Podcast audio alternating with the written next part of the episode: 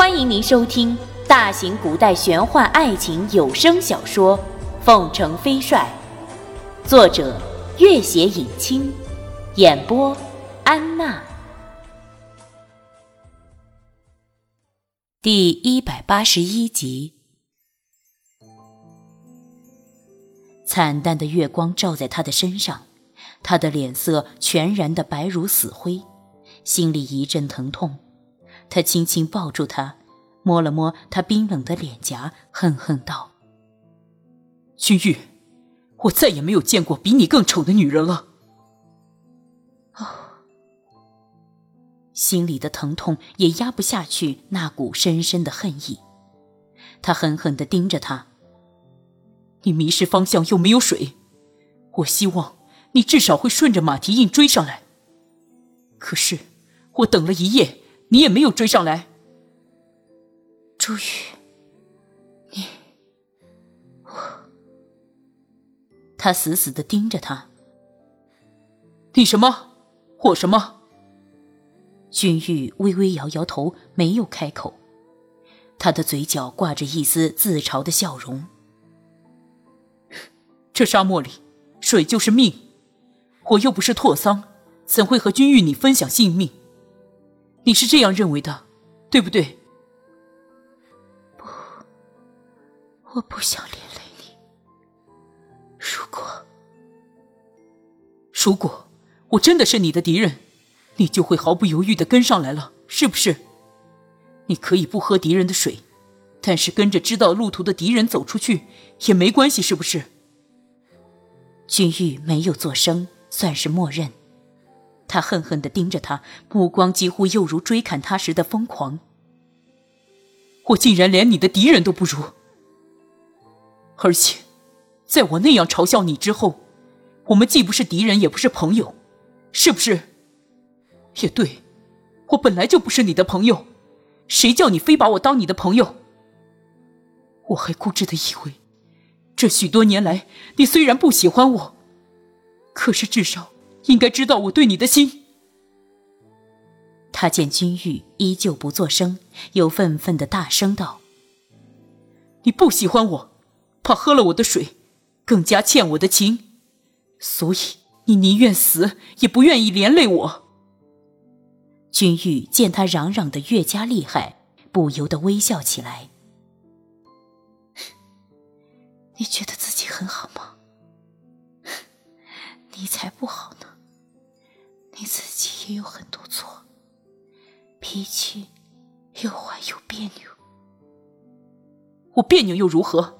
再坏又如何？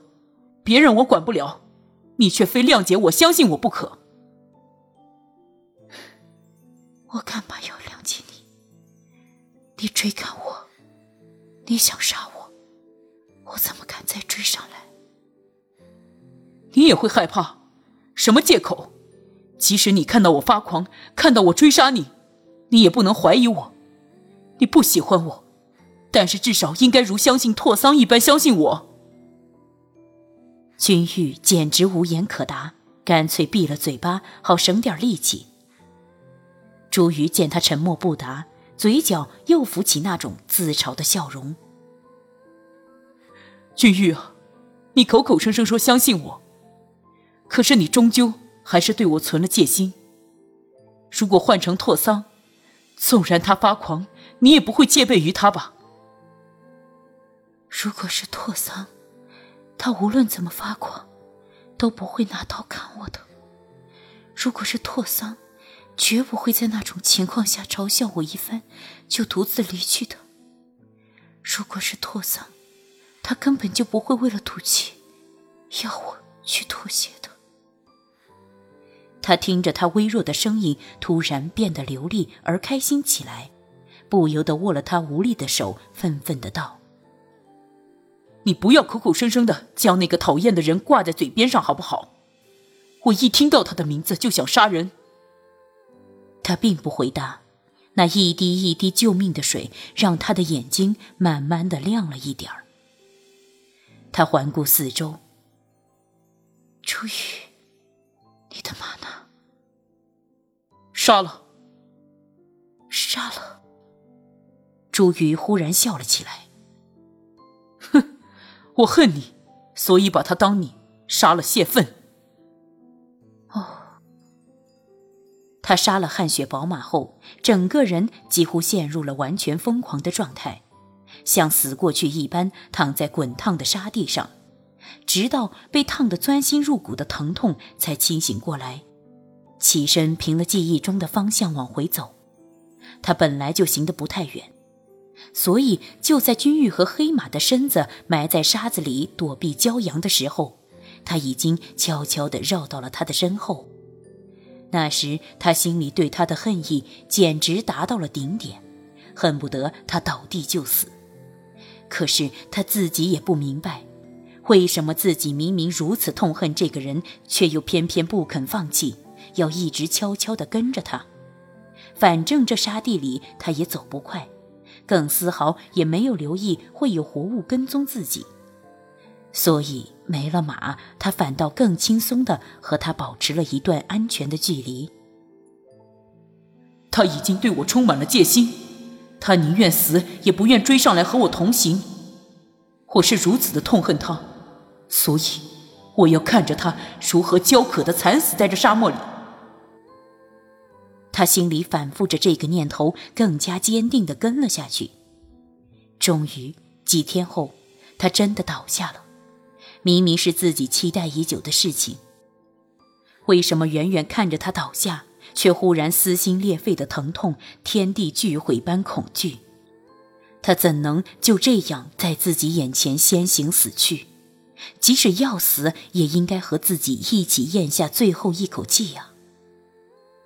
不知什么时候起，君玉又闭上了眼睛。这些天焦渴的气息奄奄，纵然喝了点水，吃了点东西，一时之间精神哪里恢复得过来？月光下，他的左手边的沙地上有一方素白的帕子，朱瑜捡起来，借着月光仔细看了锦帕上的字，再看君玉，塞到他手里，恨恨的道。哼，只有拓桑这种讨厌的人才会写这么恶心的东西。可笑，堂堂的凤城飞帅居然把这种东西带在身上，你不觉得俗气的要命？我觉得很好啊。哼！朱宇冷哼一声，恨恨地抓起一把沙子，远远扔了出去。过了半晌，才低声道：“早知道你喜欢这种俗气的东西的话。”我写个十首八首，又如何？君玉忽然想起什么，勉强睁开眼睛道：“这些天，有好几次，我听见一些奇怪的声音，可是回头都没看见有人啊。我看到你和马藏在沙堆里的时候，就判断出你的行动，所以白天自己也藏在沙堆里，晚上。”又趁了夜色，远远在你身后，你当然看不到我。这两天他几乎距离他身后不远了，可是他已经焦渴迷糊的无暇他顾了，就算他近了身也发现不了了。他想起他在这并不容易藏身的沙漠里这么久的跟踪，真不知想了多少办法，摇摇头。朱宇，真是辛苦你了。哼，我又不是第一次跟踪你，在南迦巴瓦的冰天雪地里，我跟踪你们那么久，你还不是不知道？亏得该死的拓桑还自认功夫了得，还有你，你眼里心里只有拓桑，又怎会发现我在跟踪？哼，我想我就是走在你前面，你也根本看不到我的。你他叹息一声。根本不知道该说什么好。过了好一会儿，他又叹息一声：“哎，都是我连累了你。不是你连累了我，是因为我也不认识方向。我的马死了，我也不认识路了。我不想一个人孤零零的死在沙漠里。”